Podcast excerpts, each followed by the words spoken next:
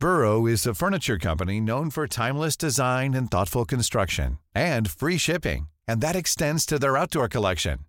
Their outdoor furniture is built to withstand the elements, featuring rust-proof stainless steel hardware, weather-ready teak, and quick-dry foam cushions.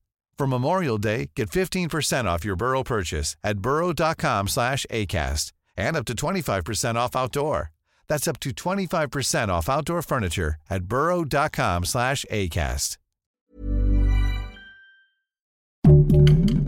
Heraldo Podcast, un lugar para tus oídos. Golpe bajo al crimen organizado. La Marina continúa desmantelando a los grupos criminales. Esto es Primera Plana de El Heraldo de México.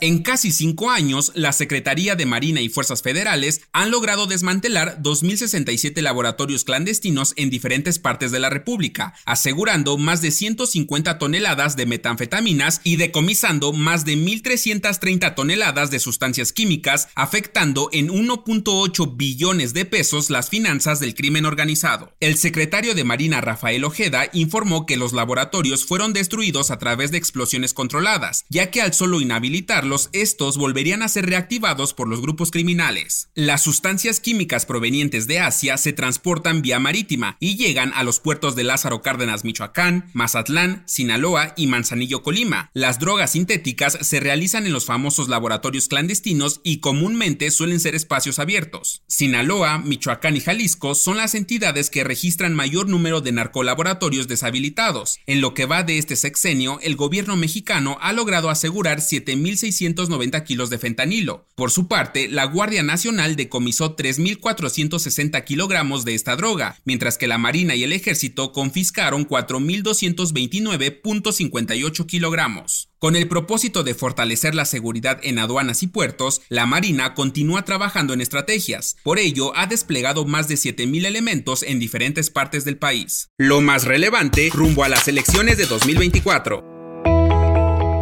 De acuerdo con cifras oficiales del Instituto Nacional de Estadística y Geografía, en agosto el indicador oportuno de la actividad económica detalló que la economía mexicana creció 3.4% a tasa anual, logrando cinco meses seguidos una expansión por arriba de 3%. Según el indicador, este impulso se da por las actividades secundarias como manufactura, construcción, industria, minería y electricidad, mismas que registraron un alza de 4.8% anual. Por su parte, las actividades terciarias tales como el comercio y los servicios turísticos han registrado un aumento del 2.8% en su comparación anual. La Organización para la Cooperación y el Desarrollo Económicos aumentó su producción de crecimiento de México a 3.3% para este año. Desde 2.6% estimado en junio pasado, se prevé que para 2024 pase de 2.5 desde 2.1%. Las inflaciones que persisten obligan a los bancos centrales a mantener una política monetaria restrictiva. Por su parte, el Instituto Mexicano de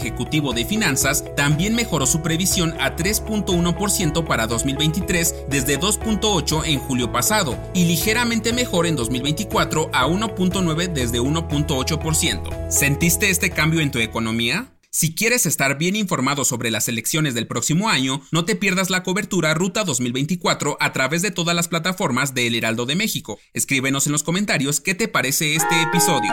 En otras noticias, este martes 19 de septiembre, en punto de las 11 a.m., se llevó a cabo el segundo simulacro nacional, donde participaron 9.2 millones de personas en los 32 estados de la República con cinco hipótesis de siniestro. En la CDMX se activaron 99.2% de los 13.934 altavoces del C5. El jefe de gobierno capitalino Martí Batres afirmó que la falla en los sistemas se debió a problemas eléctricos. En noticias internacionales, el Departamento de Justicia Penal de Estados Unidos informó de la muerte de Billy Chemirmir, el Mataviejitas de Texas. El hombre de 50 años condenado a cadena perpetua por haber asesinado a más de 20 abuelitas fue hallado sin vida luego de ser agredido por su compañero de celda. Y en los deportes, otro lesionado. El Club América dio a conocer que el jugador Néstor Araujo sufrió una ruptura del ligamento colateral de rodilla derecha, por lo que será dado de baja en lo que determinan su situación. Debido a este accidente, el americanista queda fuera de la apertura 2023. El dato que cambiará tu día.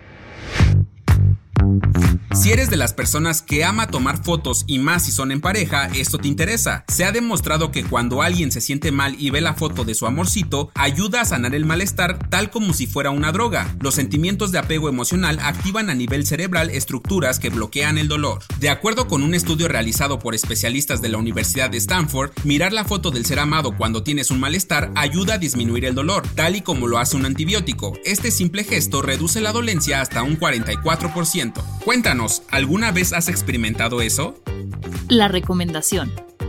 Cuando bebé no duerme, mamá tampoco. Si ya intentaste de todo y tu pequeño o pequeña de plano no logra conciliar el sueño, no te preocupes. Escucha el estreno de la segunda temporada de En la Mother Soy Mamá y conoce los mejores consejos para que tus hijos descansen de la mejor manera. Yo soy Arturo Alarcón y nos escuchamos en la próxima.